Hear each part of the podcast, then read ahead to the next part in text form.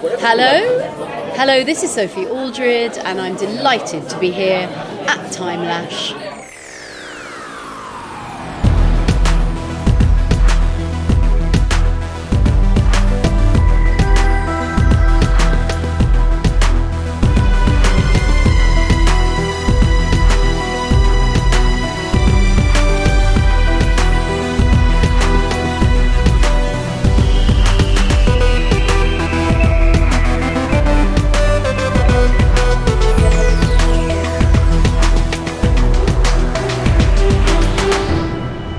Hallo und herzlich willkommen zum Deutschen Doktor Podcast.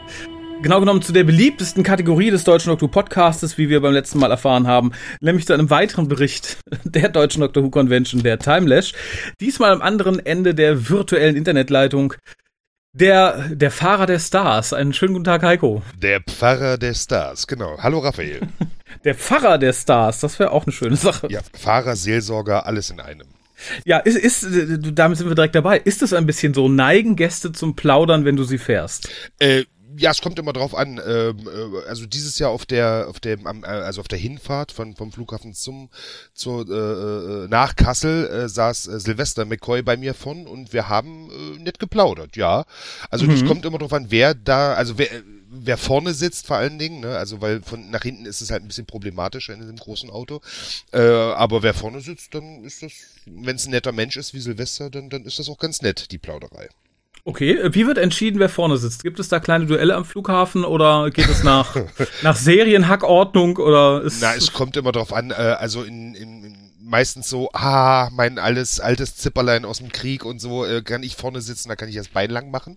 sonst kotze ich hinten die, die ganzen Wagen voll. Genau, das war ja äh, äh, Sack ähm, ähm, von von Big Finish. Ähm, äh, Nicholas Briggs. nein, nein, nein, ähm, der Produzent, ähm, der wollte ja immer vorne sitzen, weil er halt äh, reisekrank ist und sagt, hinten kommt mir halt die Kotzerei. Da, wusste, da wusste er noch nicht, wie ich fahre. Also, nein, nein, also der hat deswegen vorne gesessen, Silvester halt wegen der Beine und äh, John Levine auch, ähm, weil er ja die Beine lang machen wollte. Okay, ja gut, das ist, das äh, kann ich vollkommen verstehen. Ja. Äh, die, die übliche Frage, wie hast du dieses Jahr die Timelash erlebt? Ich äh, nehme mal an, du hast natürlich 50% vermutlich irgendwie im Auto oder auf der Autobahn verbracht, aber Ja, 50 Prozent jetzt nicht, aber äh, da möchte ich nämlich gleich mal anschließen an das, was äh, Pascal letztens erzählt hatte, dass ihn die Leute mal anrufen vom Flughafen. Wenn ich das ganz kurz mal aus meiner Sicht schildern darf. Jetzt du rufst ganz oft Leute von Flughäfen aus an. genau, aber jetzt stell dir vor, ja, also ich mache das ja auch zum vierten Mal habe ich es dieses Jahr gemacht und dann stehe ich da so und dann kommt Rob Crane, das ist der der äh, Manager von William Russell gewesen, kommt so mit anderen raus und sagt, äh, ja hallo, ich bin's und so und ähm, Russ kommt ja dann in zwei Stunden und ich so, nee, nee, nee, der kommt nicht in zwei Stunden, der kommt ja am anderen Terminal, da steht ja auch jemand von uns. Ich sag, nee, der kommt in zwei Stunden. Ich habe gerade noch mal mit seiner Frau und dann denkst du so, dann gucke ich noch mal auf den Zettel und denke, nee, der kommt jetzt an einem anderen Terminal. Und das ist dann so der Augenblick, wo ich denke, wow, irgendwas geht hier schief. Ne? Und dann, dann rufe ich halt Pascal an und sag, Pascal, sag mal, ihr, der Rob sagt, der William kommt um die und die Uhrzeit an. Und dann guckt Pascal bei sich in der Liste und sagt, nee, wir haben den und den Flug gebucht. In der Zwischenzeit äh, kommt jemand anders und sagt, äh, äh, sage ich, ne, genau, wir warten mal noch auf Katie äh, und, und, und Richard äh, Franklin. Und sagt, ja, ja, die rennen da hinten. Und dann gucke ich so und sehe am anderen Ende des Terminals, wie die beiden Leute ganz schnell wegrennen. Und ich sag, was ist denn passiert? Ja, Richard wurde das Gepäck geklaut. Ja. Und ich denke so, wow. Ich hatte eine Aufgabe und habe drei Leute verloren. Und das ist dann so die, wo dann bei mir halt die Panik aus, äh, was heißt Panik ausbricht, aber man denkt schon, wow, und dann setzt euch bitte mal hierher. Ich hole jetzt eben noch äh, John Davy vom anderen äh, Gate ab und in der Zwischenzeit ähm, hofft man, dass sich das alles irgendwie wieder ein bisschen relativiert, ja. Und es ist ja, es ist nur immer Jord, je Jange, äh, sind ja alle angekommen. Ich wollte gerade sagen, bisher hast du auch noch niemanden verloren, oder? Doch, Gott es war doch letztes Jahr, ist doch ähm, hier, ähm, ach Gott, ich komme nicht auf den Namen. Ich auch nicht. Äh, äh, Ace Kumpel Companion aus den Audios von Big Finish, der ist doch verlustig gegangen. Aber ich glaube, der hat es gar nicht erst bis zum Flughafen geschafft. Ne? Ach so, ja, das, das ist ja eine ganz andere Geschichte. Genau, genau. Ich habe noch niemanden verloren. Sehr gut. Ho hoffen wir, das bleibt auch so. Ich, äh, Ja, toll, toll, toll. Das ist ja immer noch mein großer Horror. Es gibt ja immer so die, die Con-Berichte von damals noch, als Patrick Troughton während einer Con gestorben ist und äh, John Pertwee damals runterkam und halt allen anderen gesagt hat, ne, hm, ja, leider äh, fällt heute das Panel aus, weil äh, der gute äh, Pat ist gestorben. Das wäre so mein Horror, ne? Eine deutsche Doctor Who Convention und uns geht irgendwie ein Doktor äh, über den Jordan oder sowas. Das Um Gottes Willen. Also, das ist nicht schön. Wenn es ein Companion ist, ist ja okay, aber ein Doktor. Nein, da muss man ja sagen, William Russell, äh, God bless him, ist ja äh, 94 gewonnen, kurz nach der Timelash. Ähm, äh, also nicht, dass er besonders gebrechlich wirkte, aber man muss ja schon sagen, 94, dann ist man schon froh, wenn er die Con überstanden hat. Ne? Äh, aber er, ganz toller Mensch, ganz toller ja, Mensch. ich, ich wollte gerade sagen, ich kenne viele äh, über 90-Jährige, die verlassen nicht mal mehr ihre Wohnung, geschweige denn ihr Land. Ja. Insofern, ähm, ja, äh, tolle Menschen hört man von allen Ecken und Enden. Das führt mich direkt zu meiner nächsten Frage. Äh, hattest du dieses Jahr irgendwelche Lieblingsgäste, wo du sagst, ach, das, da ist für mich persönlich ein Traum in Erfüllung gegangen, oder du sagst, okay, da hatte ich gar nicht mit gerechnet, aber der hat mich während der Fahrt und äh, hinter der Con und während der ganzen Con so von den Socken gehauen. Yay. Da möchte ich gar keinen besonders herausheben. Ähm, also wie gesagt, Silvester war, war ganz, ganz lieb. Also ich hatte das äh, Gefühl, als wenn er sich zur Aufgabe gemacht hat, mich während der Fahrt zu unterhalten. Also er hat so Anekdoten aus seinem Leben erzählt und wie er schon mal in den 70ern halt in Deutschland äh, getourt ist, alles sowas und bla bla bla. Also das, das war wirklich ganz, ganz nett, ganz lieb. Und auch sonst alle halt, ähm, äh, Katie natürlich, ne, ähm, wo ich ganz froh bin, dass sie ganz hinten gesessen hat, sonst hätte ja die ganze Fahrt über äh, umarmt und sowas, ne. also nee, es war wirklich ein Kinder, Kindergarten, wenn, wenn sie mit dem Auto saß und auf der Rücktour haben wir ja wirklich, ähm, haben wir die ganze zwei Stunden haben wir Beatles. Ich hatte halt äh, Spotify äh, äh, äh, Beatles an und wir haben die ganze mhm. Fahrt zwei Stunden lang äh, nur gesungen, alle zusammen. Ne? Also bis auf Sarah Louise Madison, ich glaube, die fand es ein bisschen komisch, aber ähm, aber ansonsten war da eine super Stimmung, muss man sagen, ja. Und Ach, ansonsten sind alle, alle, alle herzlich, muss man eigentlich sagen, ja. Äh, wie gesagt, das, das, das höre ich sehr gerne. Man hört ja auch manchmal von, von einzelnen Schauspielern, dass das halt irgendwie Stinkstiefel sind. Da hatten wir bisher, glaube ich, auch immer ganz viel Glück. Aber du hast mir gerade ein Stichwort gegeben für das erste Interview, nämlich ja. die gute Sarah Louise Madison. Ja. Die hatten wir auch im kurzen Interview. Harald hatte sie ja vor zwei Jahren irgendwie schon mal dazwischen auf einer, oh Gott, Comic-Con, Weekend of Horror, irgendwas hier in der Gegend. Ja. Äh, ja, hören wir einfach mal rein, was sie so zu sagen hatte. Ja. And I'm here for our listeners. I'm here with Sarah Louise Madison, who is famous for playing a weeping angel. So, um, how did you get into acting? Um, well, I was six years old and I went to a stage school and I begged my parents to let me join as soon as I saw what they were doing. And it's been what I wanted to do ever since. So your parents were very supportive of you? Yeah, um, yeah. So my eldest brother was interested in you know acting as well. So he went there, and then my other brother went there because he was quite shy. So they, they did that to kind of like bring him out of his shell. And then I was the only one to beg to go. but yeah, so so you know, my father is a singer as well, so he kind of knows about what you know the industry is about, and they've, yeah, they've been very, very supportive through the years. I see. And how were you cast as a Doctor Who monster? Um, I, I was invited to audition and I worked with the choreographer in the audition. She was going through the movements of the angel. And it was her that cast me and she cast me within, I think it was about two hours of me leaving. I got a phone call to say that I had the job, which I missed, so I had to ring her back and just hope that she hadn't given it to someone else. I see. Um, speaking of angels and movements, because they don't actually move that much on, mm. On film, uh, when you first read the scripts or get the description of the angels, how did you react? Like you're not moving at all; you're just posing, actually. Yeah. Well, I they'd only they'd only said an angel, so I didn't know that it was the Weeping Angels. But they, the the only hint I had was that they'd been on Doctor Who before. So I thought it might have been the, um, the you know the, the, ones that are dressed in the white robes. I think John Davies played with the halo. Yeah. I thought no, you know that's that's that's quite you know quite tall guys that must be in that suit. And I was actually terrified of the Weeping Angels when I saw them with David Tennant. So I had to YouTube them, and I was equally as terrified.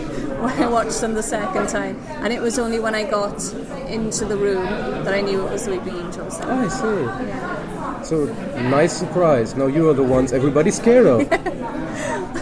I was worried. I was worried about the makeup, and you know, because they, they used a couple of other girls as well at that time and the fact that you know you'd, you'd be seeing these angels everywhere and the, you know they're very very creepy and all, they all seem to be nighttime shoots near in the woods and it's, it's yeah it's very scary and I read that you also talking of fantasy shows, you also played a vampire. How did that happen? Um, the director is a fan of Doctor Who, and he actually um, found me on Twitter and said, "Oh, I'm, I'm writing a, a, new show, and would you like to be involved?" So I put them in touch with my agent, and then yeah, we filmed a pilot episode where I was playing a vampire, which I always wanted. So I was very, very happy about. So you seem to have an affinity for being playing evil monsters. Evil people, yeah. Yeah. How did? How is that happening? I don't know. People people must look at me and think that she, you know, she looks evil. I think it must. I don't know. Might be in the eyes. Yeah, now that you mention that, I think there is some truth to that. Uh, you said your father was a singer, yes. and I also read that you're also singing. You're a soprano, I believe. Yes, I'm soprano. So you're singing right now in a band, or would you love to play in a band? No, um, singing is just something that I used to do in um, stage school and then went on to college. I've never actually done it professionally. Um, just kind of, you know, the shows I used to on and everything. Um, but yeah, I think I think um, singing is an extremely, very, very scary thing to do because it's like you know you've got to you know performing as acting is different to performing as singing because there's so many kind of different factors that you're dealing with. And but it's something I'd like to do. Maybe maybe um, go into another show. I see. Maybe in a musical episode of Doctor Who playing a singing weeping angel. Maybe, maybe. So speaking again of actors, um, which actors would you do you aspire to be, or who inspires you? I um, I watched V Vendetta with uh, Natalie Portman in it, and I just thought that she, like her performance in that was phenomenal. So she's yeah, she's someone that I'd love to be like, and um, Nicole Kidman as well. She's in one of my favourite films, Moulin Rouge, and I thought her in that was amazing. I agree. I agree. Well, how do you enjoy being in this very specific Doctor Who convention? I think you've been in Germany before on yes. some other convention, but these were mostly in general. Yes. So I think this is just Doctor Who. How do you experience it? Yeah, it's lovely because it, you know everyone everyone knows about the show that you've been in. Everyone, you know, you've, you've got I see Weeping Angel now walking around, so it's uh, yeah, she again, but she's moving. Yes, she is. I'm looking at her. so yes, she's still there. I'm not moving. she's gone away. Um, so yeah, it's, it's just lovely to see the characters from the show that you were a part of everywhere. It's like you, you don't get to see this anywhere else. So it's, it's really lovely to be a part of. And it's very nice having you here. Thank you. It was a pleasure meeting you and thank you so much for your time. Lovely to meet you too. Thank you. Aber auch da glaube ich tatsächlich, ähm, das Problem mit den Beatles ist, es ist nicht so, ohne uns jetzt älter machen zu wollen oder Katie Manning jünger als sie ist. Ich glaube, das ist so, nach uns kommt so eine Generation, die hat zu den Beatles so gar keinen Kontakt mehr. Ich glaube, wir haben das immer noch irgendwie selber mitgenommen von unseren, von unseren Eltern oder so. Ja, ja. Ich glaube, die Generation so Sarah Louise Madison, die ist so gerade noch knapp an der Grenze, wo man sagt, okay, die Eltern waren schon raus aus der Nummer. Das kann sein. Ich habe aber äh, vorgestern gerade eine 17-Jährige äh, kennengelernt und wir haben uns über Beatles unterhalten und sie ist auch ein großer Beatles-Fan. Also da gibt's vielleicht solche und solche. Ja, äh, Ausnahmen auf jeden Fall. Ich glaube halt genau. halt nur so in unserer Generation und ja, die ja, drüber, ja. da kennt man die Beatles immer. Da kann man immer zehn Songs mitsingen, ob Genau. du, ob du, ob sie magst oder nicht. Ich glaube, das verliert sich so ein bisschen. Ja. Äh, möchte ich nachfragen, warum du 17-Jährige kennenlernst? Nein, das Okay. dann, dann, dann lassen wir das. Ähm, ja, äh, ich hatte ja schon äh, sowohl Mary als auch Pascal gefragt. Was war für dich dieses Jahr anders, wo du sagst, okay, das war besser als sonst oder hat besser ineinander gegriffen oder du sagst, okay, das ist mir dieses Jahr besonders aufgefallen. Da fände ich schön, wenn sich das irgendwie im nächsten Jahr irgendwie ein bisschen ändern könnte, weil das dieses Jahr, was ich problematisch war oder anders als früher oder so. Nicht, dass ich da jetzt ganz viel grobe Sachen erwarte, aber man hat ja immer so, so kleine Kleinigkeiten, wo man sagt, okay, das ist mir so ein bisschen Ja, da würde ich jetzt gar nicht, also was anders war für dies, und das hat mich wirklich schwer getroffen dieses Jahr, ich bin dieses Jahr nicht auf dem Crewfoto mit drauf. Weil Oh. zu, ja, weil zu dem Zeitpunkt habe ich halt gerade ähm, äh, William Russells Frau aus dem Hotel abgeholt. Und genau in der Zeit wurde irgendwie das Crew, also es gibt halt am Ende immer die komplette Crew und die Stars, die halt noch, noch da sind, muss man ja sagen, äh, zusammen ein Foto. Und das, das ist schon, das, das finde ich schon ganz toll. Also altes mhm. Crewfoto halt, ne? Und das habe ich dieses Jahr halt wirklich nicht geschafft und, und das ist natürlich äh, ein bisschen traurig. Ansonsten ähm, finde ich von Jahr zu Jahr wird's halt äh, flüssiger, sagen wir es mal so. Ne? Also man, wir als Crew, auch wenn immer mal so ein paar Abgänge und ein paar Neuzugänge da sind, wir, wir, wir kommen immer besser zusammen, wir werden immer eine, wir sagen ja auch die Timeless Familie, die mhm. wir sind. Ne? Ähm, von daher hätte ich jetzt gar, gar nichts, wo ich sagen müsste, das müsste aber mal äh, verbessert werden oder sowas. Ne? Das wird ja langsam langweilig, möchte ich also ja, sagen. Seit, ja. seit vier Jahren von jedem, den man interviewt, die, nee, ist alles super, ist alles vollkommen in Ordnung. ähm, das mit dem Crew-Foto steckst du aber gut weg. Ich erinnere mich an ein großes Drama letztes Jahr, wo jemand, glaube ich, fast am Rande des Nervenzusammenbruchs stand, weil er es nicht aufs Crew-Foto geschafft hatte. Ja, ja, du, weißt du, in meinem Alter, da ist man, dann sagt man, ach komm, es kommen noch so viele Timelashs, da werde ich schon noch mal äh, auf ein anderes Foto schaffen. Ja, dein, dein Wort in Gottes Ohr tatsächlich. Ähm, was hast du denn selber so vom Programm mitbekommen? Also wie gesagt, in meiner Vorstellung bist du fast mit dem Auto verwachsen und hast äh, das nur verlassen, um Leute zur Hoteltür und zum Flughafen zu bringen. Aber hast du irgendwas mitnehmen können vom Programm an sich? ja, geschwollene Knie, weil ich nämlich äh, einmal, ne, eigentlich äh, zweimal die Treppe runtergefallen bin, wirklich oben vom Händler rum runter und nicht, weil ich betrunken oder sowas war, sondern einfach durch pure Clumsiness oder sowas. Ähm, ansonsten. Ja, das ist aber nicht schlimm. Also wie gesagt, ich kann auch wieder laufen, alles gut. Äh, mein Telefon hat es nicht ganz äh, so gut überstanden wie ich, aber äh, gut. Nee, also von der Con selber gar nicht so viel, weil ähm, es ist auch gar nicht, dass ich so viel im Auto rumsitze. Also meistens ist es der Anfang und das Ende geht so ein bisschen flöten, weil man da die Leute halt hin und her bringt. Mhm. Dann dadurch, dass ähm, äh, dieses Jahr ja jemand ausgefallen ist, äh, entfiel auch die Fahrt zum Hotel rüber für das Meet and Greet. Äh, aber trotzdem ist halt immer irgendwie was, dass, dass man da mal hingeht, dann da äh, äh, kurz aushilft. Oder zwischendurch fahre ich ja dann auch immer noch mal einkaufen, wenn, wenn irgendwas äh, fehlt oder sowas. Ähm, und dann stehe ich meistens so mal so fünf Minuten im Saal und kriege was von, von einem Panel mit und dann geht's auch schon wieder weiter. Aber das ist alles gar nicht so schlimm. Ne? Bist du generell sonst der Con-Gänger gewesen vorher? Also Nein. durchaus heute dann schmerzt es, glaube ich, noch viel weniger. Ich glaube, genau. wenn man wirklich eingefleischter Con-Fan ist und sagt, bravo, ich will da auch helfen, dann sitzt man immer so ein bisschen mit einem lachenden, weinenden Auge und sagt, juhu, ich helfe und bin Teil der Crew, aber das Panel wäre auch schön gewesen. Genau, nein, die Timeless ist meine erste und auch meine einzige Con, von daher kann ich das gar nicht, äh, also habe ich gar keine Vergleichsmöglichkeit, wie das, wie das so ist. Ne?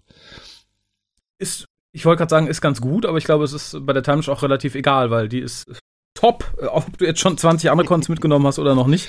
Und das habe ich ja auch gehört, von daher möchte ich ja gar nicht, äh, also höchstens, dass man sagt, die Timeish ist die beste, aber wenn es halt nur noch nach unten geht, will man ja auch gar nicht woanders hin. Ne? Nee, das ist richtig. Also genau genommen, wenn man damit anfängt, hat man sich für viele andere Cons irgendwie so ein bisschen versaut, würde ich sagen. Ah, ja. Äh, du darfst dir das nächste Interview wünschen, weil ich habe hier noch stehen Tobias Naht, also der deutsche Sprecher, oder Sophie Aldred. Ja, die wir auch schon mal hatten, aber es werden beide noch gespielt. Es geht halt ja. nur darum, was du jetzt den Zuschauern als erstes gönnen willst. Dann würde ich natürlich äh, Sophie, weil wenn ich das erzählen darf, ich habe, äh, äh, als ich das letzte Mal da war, als ich sie verabschiedet oder wir uns verabschiedet haben am Flughafen, habe ich zu ihr gesagt, ich war schon immer ein großer Fan von Sophie Aldred und ich meine nicht Ace, sondern Sophie Aldred und da hat sie mich so in den Arm genommen. Von daher würde ich natürlich sagen Sophie. Oh, ja, dann äh, soll es das doch sein. So, um, Miss Aldred, you were very young as you came to Doctor Who. Yeah. What did you do before and how did they um, discover you for this role? Okay, so I was actually 24, so I wasn't as young as I was playing because I was Ace was meant to be 16. Mm-hmm. So I'd actually been to university. Um, I worked with various children's theatre companies, and then I was in a production of Fiddler on the Roof mm, um, okay. in a city called Manchester in the north of England. Uh-huh. Um, and my agent put me up for the role of, uh, well, three episodes of Doctor Who. Uh-huh. And they seemed to like me so much that they offered me, uh, if it was okay, uh-huh. uh, to be the new companion if Bonnie Langford, who was playing Mel, if she left. So it was a complete no-brainer, as we say. Um, I was cast without a screen test, uh-huh. and it was extraordinary, really, mm-hmm. and it was fantastic. I, I couldn't believe it, really. It was it was amazing. Uh, okay, so how was? Um, I mean, at the moment, Doctor Who is something like one of the biggest programs in British television. How was it in the 80s? Um, was it something where every actor said, "I want to be"? In Doctor Who. So it's, uh, you said it was a no-brainer to uh, to say yes. It wasn't quite the huge success it is now. Um, the BBC had lost faith with Doctor Who really, and unfortunately they were um, they were trying to get rid of it. Uh, so they kept putting it on at strange times, um, and so when I got the part, it was still an iconic role to play. But it wasn't like, and of course there was no social media in those days, so um, and there was no merchandising like we know now. So um, yeah, it, it wasn't as huge as it is now, but it was still a very. People would love to be in Doctor Who, so famous actors and actresses were queuing up to be to play baddies and aliens and all sorts in Doctor Who. And do you think um, your role as Ace in the 80s was a little bit of a role model for, for newer companions? Because I think you were the first companion who just wasn't just not there, but was there because there was a reason, because uh, there was the story arc from Dragonfire to Curse of Fenric, uh, which was revealed later in the series. Do you think this idea was uh, was kind of a role model for the for the new companions? I'd like to think so, and, and Russell T Davis has actually said that that was the case. He um, he'd obviously watched uh, Sylvester's Doctor and Ace, and I think that's so because she was a much more realistic character than those that had gone before, and I think people really identified with the character of Ace.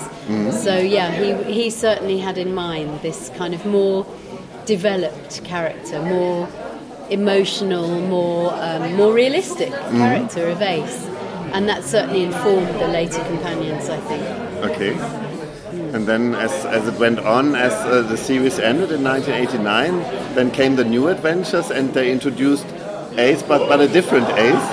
And now, for Big Finish, you're going back to that time, and you're now uh, giving it, giving the new Ace a voice. Is that difficult? Because I think it's a little bit darker this uh, this character as it was uh, when you played it on, on television. Do you know? I think some people have written for Big Finish as Ace on the TV, and some people prefer to write for New Ace, as we call it. I just, I don't know. I never find it difficult. I think as an actor, you you're informed how to play the role by the script, and so as soon as I read that script, I just think, oh yes, right, I know how to play this. Uh, okay. Um, and I guess you know because I've got older as well. I don't know about darker, but uh, it's that's easier. So no, I've never found it a problem. Yeah, okay. So, but you're not doing, um, you're not lending your voice only to, to Big Finish, to the Ace, but you're doing a lot of, of anima- animation voiceover for, for British television. When did you find out that you're good with, with doing voices? I think all my life I've experimented with doing voices and uh, accents and. Um, yeah, I, I suppose when I was very young, I used to read books to my younger brother, and I used to put on all the voices there. Okay. I used to listen to people on the radio as well, and it always fascinated me.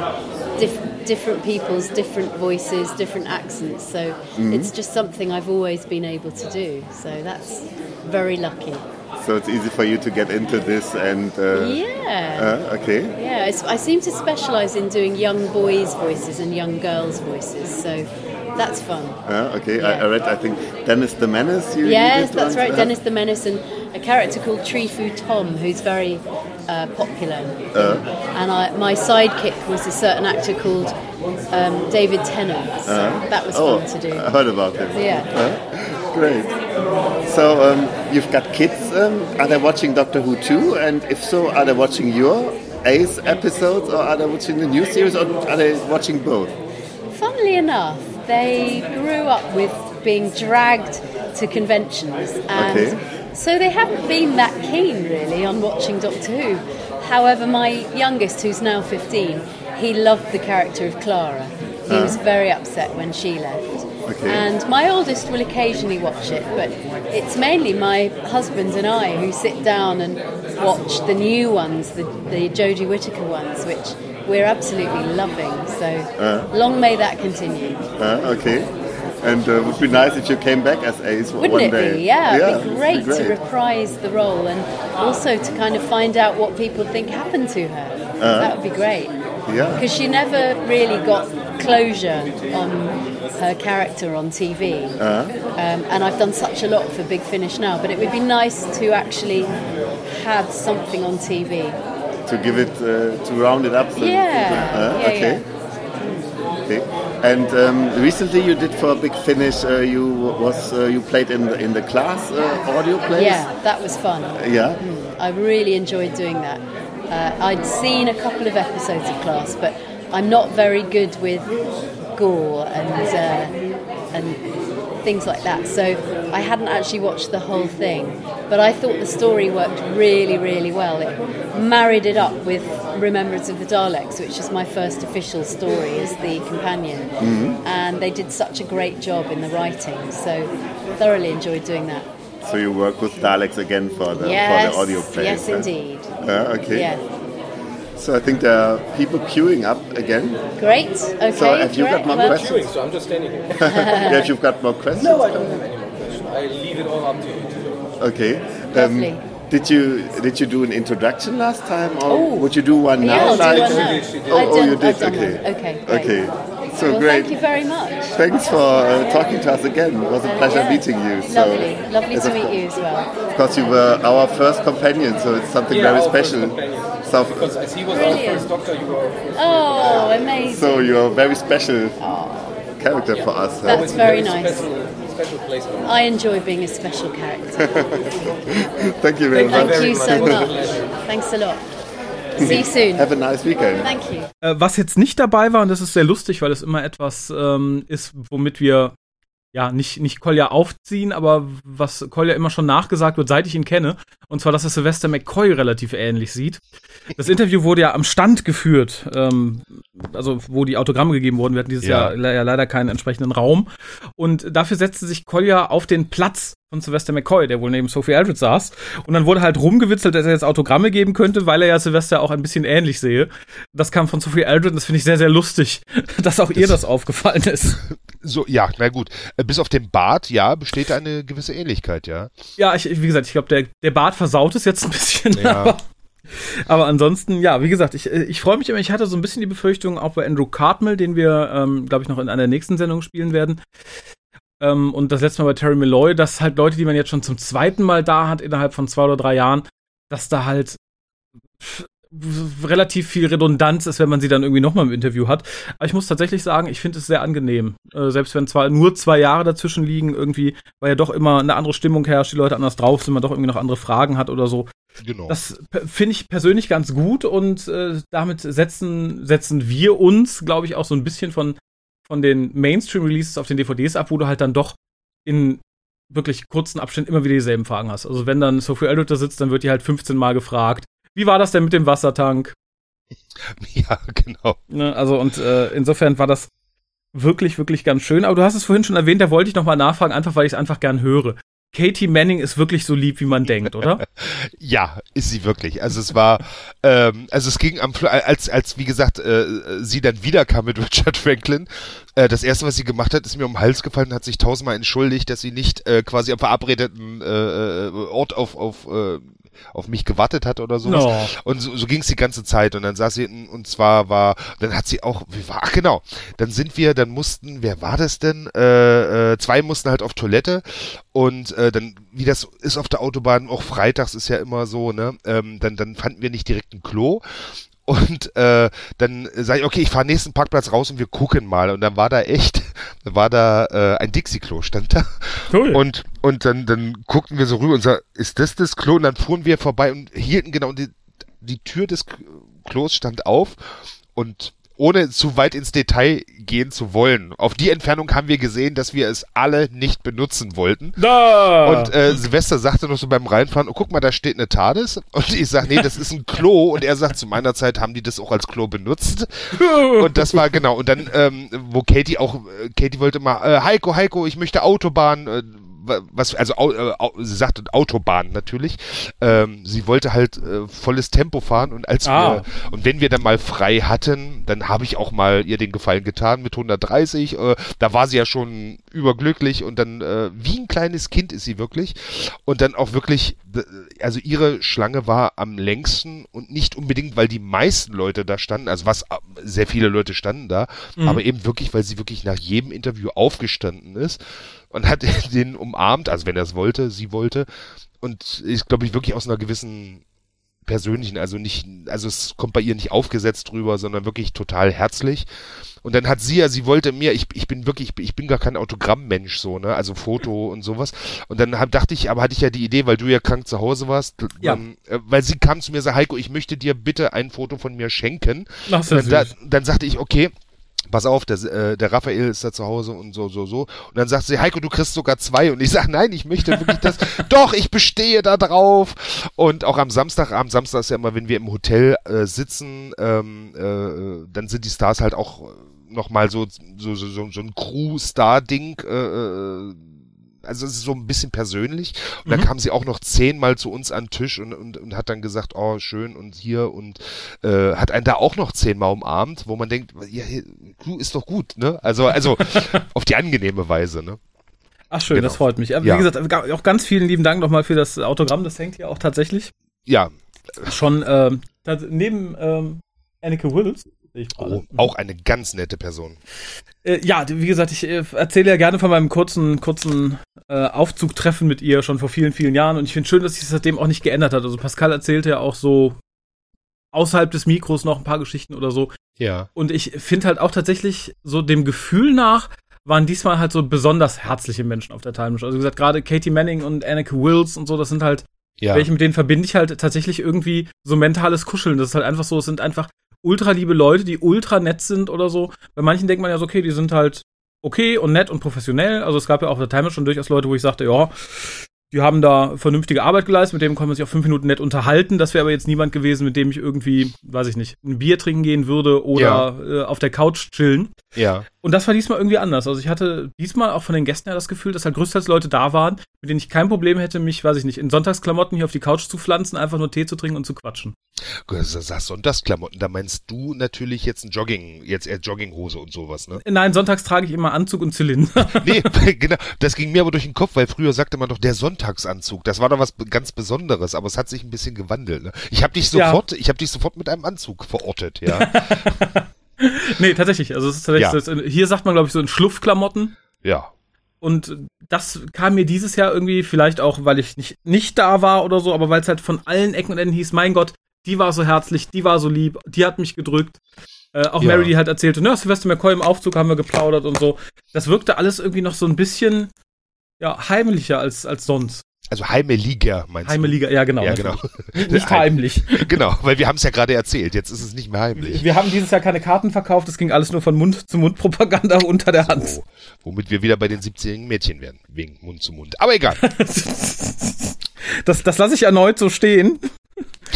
Ja. Hast du noch irgendeine Anekdote, die du gern loswerden würdest? Ansonsten hätte ich nämlich eine Frage, weil wir uns da gestern so ein bisschen drüber unterhalten hatten, ist glaube ich zu viel gesagt, aber ähm, die Frage halt nach Gästen, die du gerne mal auf der Timeless sehen würdest. Ja, mir ist aufgefallen, ich habe ja gestern, gestern habe ich den 375 gehört, äh, den, mhm. den Mary Podcast halt. Ähm, und da habt, äh, also da, deswegen fragte ich dich ja, äh, Moment mal, wie alle Doktoren waren schon da, weil es fehlt ja eigentlich noch einer. Tom Baker fehlt ja eigentlich noch, nicht ja. wahr? Genau. genau. Und von daher würde ich mir den natürlich, also wer würde sich nicht Tom Baker wünschen? Also Lala Ward wahrscheinlich. Aber ansonsten kenne ich doch niemanden, der sagt, äh, äh, Tom Baker auf gar keinen Fall. Ich kenne tatsächlich jemanden, der oh. schon irgendwie auch länger irgendwie im Fandom ist und Tom Baker hinreichend Kacke findet, was ich immer total irritierend finde gut. Aber ähm, ja, das ist halt auch so jemand, der wahrscheinlich, glaube ich, der aktuellen Staffel viel Tiefgrund. Insofern ist das niemand, auf dessen Meinung ich viel, viel geben würde. Verstehe. Äh, Tom Baker hatte ich ausgeklammert, weil es halt für mich hieß es immer, Tom Baker verlässt die Insel halt nicht mehr. Mhm. Ähm, du hast das etwas korrigiert und gesagt, er fährt nur noch dahin, wo er mit dem Zug hinfahren kann. So habe ich zumindest gehört, ja. Also ich habe, äh, wann war ich 2011, war ich, da bin ich auch mit dem Zug äh, von London äh, hier nach äh, Sachsen-Anhalt gefahren. Es geht also und mhm. bis Kassel ist es ja, ne? Und ich meine, die Engländer sind doch eine große, große Eisenbahn, äh, Eisenbahnfahrnation und Anneke Wills ist mit dem Zug gekommen, ähm, äh, William Russell ist mit dem Zug zurückgefahren, also gut nur bis Berlin, aber immerhin. Mhm. Also von daher und der wird aber noch rüstig sein, dass er, dass er noch in Brüssel und in Frankfurt umsteigen kann. Das kriegt er doch wohl hin. Ich und hoffe, wenn nicht, wie gesagt, äh, Pascal, Ralf Simone, ich biete hier offiziell an, ich fahre auch mit dem Auto und hole ihn zu Hause ab. Also, ne? Ich, ich wollte gerade sagen, ich glaube, es ist das kleinste Problem, auch ab von dir jemand finden, der sagt, notfalls fahre ich mit dem Zug dahin und beim Umsteigen äh, trage ich ihn zum nächsten Zug. Ich glaube, selbst dafür würde man Leute finden, Ja, die einfach also, wollen, dass Tom Baker kommt. Genau, also wie gesagt, also das Tragen, also ihn zu tragen, würde ich jetzt vielleicht ausklammern, aber ansonsten wäre ich da sofort dabei, ne? Also natürlich. Ja, also unter den Umständen wäre auch Tom Baker tatsächlich meine, meine Wahl. Ich habe ja schon gesagt, ich gehe da auch so ein bisschen nach der zukünftigen Verfügbarkeit, so alterstechnisch. Ja. Und äh, ohne ihm Schlechtes zu wünschen, da kratzt Tom Baker ja auch schon so ein bisschen am oberen Ende. Das stimmt allerdings. Von daher wäre er eigentlich, äh, da wäre so schnell wie möglich ähm, angesagt, ja. Ja, wobei ich möchte tatsächlich sagen, ähm, gerade ältere Leute, die äh, schon sehr früh behaupten, sie würden bald sterben. Ich kenne das von meiner Großtante, die dann noch munter 20 Jahre gelebt hat. Äh, Bis in die späten 90er, also ihre späten 90er. So ähnlich Ja. ist, glaube ich, auch bei Tom Baker, der ja schon irgendwie vor 20 Jahren seinen eigenen Grabstein im Garten stehen hatte. In, in, in weiser Voraussicht, dass er ja irgendwann bald sterben würde. Praktisch denken, Särge schenken. Ja, ja. Und ich glaube tatsächlich, dass er noch eine ganze Ecke machen wird. Und wie gesagt, vielleicht schafft das tatsächlich noch nach Deutschland. Das wäre tatsächlich mein großer Wunsch. Abgesehen von Tom Baker, wen würdest du nächstes Jahr oder übernächstes Jahr gerne mal fahren? Äh, also jetzt ähm, nicht nur Doktoren, nehme ich an, du meinst. Nee, nee, also, komplett. Also beschränken wir uns mal auf Doctor Who und Co. Also Also Amy und Rory wäre natürlich was, aber das ist ja alles, alles was so New Who ist, ist ja, ist ja, Teuer. ja, genau, sagen wir es mal so. Ich will nicht unwahrscheinlich sagen, aber teuer. ja, Aber es ist unwahrscheinlich teuer. so, auch das, auch das. Ähm, ansonsten, ja gut, äh, die unrealistischen Sachen sind ja, also, äh, ja, ah, sagtet ihr, äh, sag schnell, äh, also nicht der erste Doktor, sondern der erste Doktor. Ähm, Achso, äh, äh, der Bradley. Genau, also das wäre natürlich was. Äh, ansonsten bin ich, glaube ich, ich bin bis auf Edric, glaube ich. Und selbst mit Edric, äh, der ist, der ist wahrscheinlich auch ein ganz netter, ne? Also äh, Ich- hätte ich auch kein Problem mit. Also da würde ich mich tatsächlich ein bisschen drauf freuen. Also Matthew Ja. Waterhouse war ja, also auch wenn man sich alte Con-Aufnahmen anguckt, wenn man denen habhaft werden kann, der war ja immer ein bisschen komisch tatsächlich. Mhm. Der, äh, ne, also die Sachen, die andere Schauspieler ihm nachsagen, kommen ja auch nicht von ungefähr, muss man mal sagen. Das hat er auch auf einigen Cons bewiesen. Es gibt eine ganz lustige Con-Aufnahme, wie er auf der Bühne rauchend und trinkend steht und ziemlich viel Müll labert. Wow. Wo man dachte, ja, Junge, solche wie dich hat man in der Grundschule verhauen. Ich glaube aber tatsächlich, dass der Gute mittlerweile auch ein bisschen, ein bisschen geerdeter ist und gerade das fände ich mal interessant. Also, weil Ja. ich glaube, er ist mittlerweile auch in einem Alter, wo man durchaus auch Revue passieren lassen kann, was man alles falsch gemacht hat in seinem Leben. Und das fände ich tatsächlich ganz, ganz, ganz interessant mal zu erfahren. Ja. Von daher fand ich, wenn ich jetzt nochmal sagen darf, äh, dieses Jahr hatten wir das, das unwahrscheinlich große Glück, dass wir halt Silvester, Sophie und den Script-Doktor dazu hatten. Also weißt du, dass Mhm. man, dass man so, so ein Bundle halt hat, ne? Ja. Dass man, äh, zwar hatten wir auch ein Companion-Panel, wo aber äh, verschiedene Companions, und ich glaube, wenn du so äh, verschiedene Leute aus einer Ära hast, dann ergänzt sich das auch auf, auf, auf eine Weise, ähm, dass das, äh, auch, auch wenn sie sich wahrscheinlich alle hundertmal sehen und alle Anekdoten schon zum hundertsten Mal erzählt hat, äh, äh, erzählt haben, aber es hat eine andere Dynamik, glaube ich, ne? Wenn du, wenn du so, äh, Ja. also so, so sich die Leute leiden können. Es gibt natürlich auch wahrscheinlich äh, über diese, wo man sagt, um Gottes Willen, jetzt muss ich schon wieder mit dem zusammen auf dem Pendel oder sowas, ne? Aber, aber gerade das gibt ja dann auch eine ganz schöne Dynamik, glaube ich. Stimmt, stimmt. Ähm, aber wo du sagst, ist tatsächlich so, ich habe auch, wenn ich so zurückdenke, immer mehr Spaß an den Panels innerhalb einer Ära, weil die Leute sich halt auch Bälle zuspielen können. Das klappt halt so, so Staffel- oder Ära-übergreifend schlecht. Da kann man halt wirklich Ja. schön sagen, in meiner Ära war es so, der nächste in meiner Ära war es so. Äh, Ich finde das jenes und dieses, aber ich erinnere mich halt gerade an so diese klassischen Panels mit Pertwee, Katie Manning und äh, Nicholas Courtney. Ja. Da gibt's ja auch Aufnahmen von der Panopticon oder so. Die sind einfach großartig, da geht auch nichts drüber. Und ich glaube, so ein Level erreichst du viel eher, wenn du sagst, okay, da habe ich halt Aldridge sitzen, McCoy sitzen und Cartmel sitzen. Die haben zusammen gearbeitet, die haben zusammen auch mal irgendwie einen Abend gesoffen oder Tee getrunken. ja. Da ist halt eine ganz andere Chemie, als wenn du sagst, okay, das sind halt Schauspieler, die haben in derselben Serie gearbeitet, aber 30 Jahre auseinander. ja. Da hast du wahrscheinlich eine sehr einen hohen Informationsgehalt und auch einen interessanten Austausch, aber da ist halt dieses, ja, ich weiß nicht, kann man es Kumpelhafte nennen? Ich glaube halt, dieses, dieses Zwischenmenschliche fehlt da halt irgendwie ein bisschen. Ja, oft. verstehe ich, ja.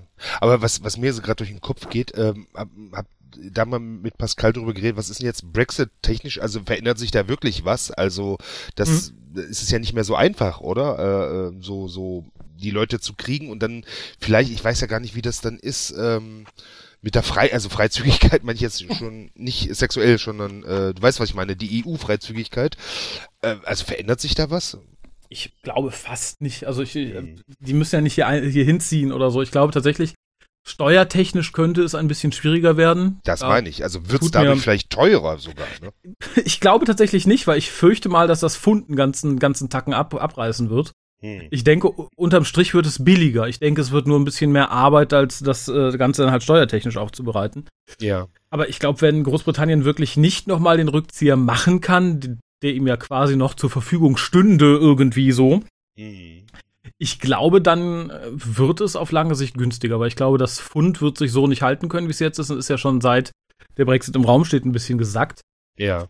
Ähm, ich erinnere mich da gerne an Zeiten irgendwie um die Jahrtausendwende, wo man halt tatsächlich noch in Großbritannien äh, DVDs oder Videos, ich glaube damals schon DVDs bestellt hat, wo es dann so eine kleine Insel gab, die halt dann steuerfrei den Kram äh, schicken konnte. Und da fiel das Fund teilweise auch so arg, dass es sich halt wirklich extrem gelohnt hätte, selbst wenn man Steuern hätte zahlen müssen. Ich glaube, zu so Zeiten kommen wir wieder. Ja, das, das kann natürlich sein. Aber nun, mittlerweile haben wir ja, äh, zumindest was DVDs angeht, auch ein gutes deutsches äh, äh ja. Fandom, also äh, Lieferer, von daher brauchen wir uns da zumindest keine Sorgen machen. Ne? Nein, aber äh, unter Umständen ist dann vielleicht irgendwie Tom Baker in Pfund sehr viel günstiger. Es kann natürlich sein, dass dann unter der Hand verlangt wird, dass man in äh, Euro ausgezahlt wird, hm. weil das Pfund halt immer weiter verfällt. Aber ich glaube zumindest so auf die nächsten zwei, drei Jahre brauchen wir uns da nicht so riesig Gedanken drüber machen. Naja. Ich würde sagen, ich äh, schicke eben noch das Interview mit Tobias Naht hinterher, weil dann habe ich gern. noch eine etwas timelich unabhängige Frage an dich. Okay. Wir sitzen jetzt hier mit Tobias Naht, äh, Dr. Who äh, Kreisen wahrscheinlich bekannt als die Synchronstimme des elften Doktors. Ja, genau. Genau. Ähm, wie bist du eigentlich an diese Rolle gekommen? Oder warst du vorher mit Dr. Who vertraut, als du gefragt wurdest? Als ich gefragt wurde, nicht. Ähm, es gab da ein Casting für und ähm, ja, da war ich einer von mehreren, die da eingeladen wurden und dann hat das zum Glück geklappt, ja. Das ist jetzt auch schon ein paar Jahre her, 2011 muss es gewesen sein, ja, 2011, genau. Mhm. Und äh, mittlerweile voll im Doctor Who-Fandom angekommen? Äh? Ja, also ich bin jetzt nicht so der Crack wie so manch anderer hier. Also ich könnte hier jetzt nicht äh, alle möglichen Daten aufzählen, aber ähm, also beim 11. Doktor zumindest kenne ich mich, glaube ich, schon ganz gut aus, hoffe ich. Das war eine Fangfrage. nee, nee, keine Angst, ich frage nicht nach. Aber hast du damit gerechnet, äh, in was du dich begibst, indem du diese Rolle annimmst? Ähm, nee, wusste ich auch noch nicht. Also ich ähm, habe zwar dann darüber gelesen, dass es sozusagen auch schon in, in England irgendwie so Kult ist, ne, weil es eben eine der am längsten laufenden äh, Science-Fiction-Serien ist, aber ähm, nee, dass das auch in Deutschland so eine große Fangemeinde hat, das wusste ich bis dato nicht. Ja. Normalerweise wird man mehr als Star Trek Synchronsprecher auf Conventions eingeladen, ne? Aber ja, stimmt, ja, ja, oder Star Wars oder so, ne? Ja, ja, richtig, genau. Nee, also ähm, ja, von daher freue ich mich, dass es sowas gibt in Deutschland, finde ich gut.